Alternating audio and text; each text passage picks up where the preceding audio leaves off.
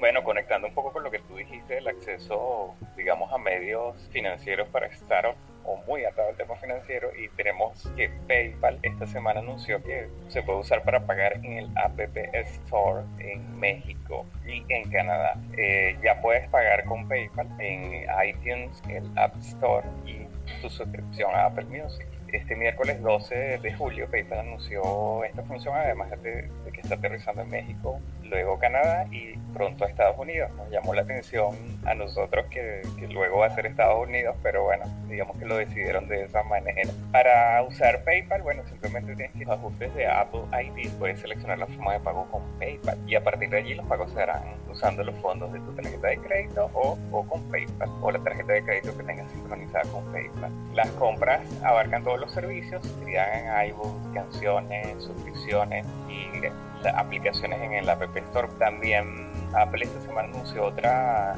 otro acuerdo con una operadora mexicana de telco para que sus millones de usuarios puedan registrarse y suscribirse a Apple Music. Esto es como para golpear un poquito, hacerle la competencia a usuarios de, Spotify. En, en, este sentido, eh, hace unos meses, en abril, habíamos tenido la noticia de, de, que Android Pay también tiene, hizo el acuerdo, este mismo acuerdo con PayPal, y le da a sus usuarios también la posibilidad de, de este medio de pago. Esto es desde abril. En consecuencia, otra, algo que pasó esta semana fue que subieron las acciones de PayPal, obviamente, un 4.75%, llegándose a cotizar a 57.36 dólares en Nasdaq.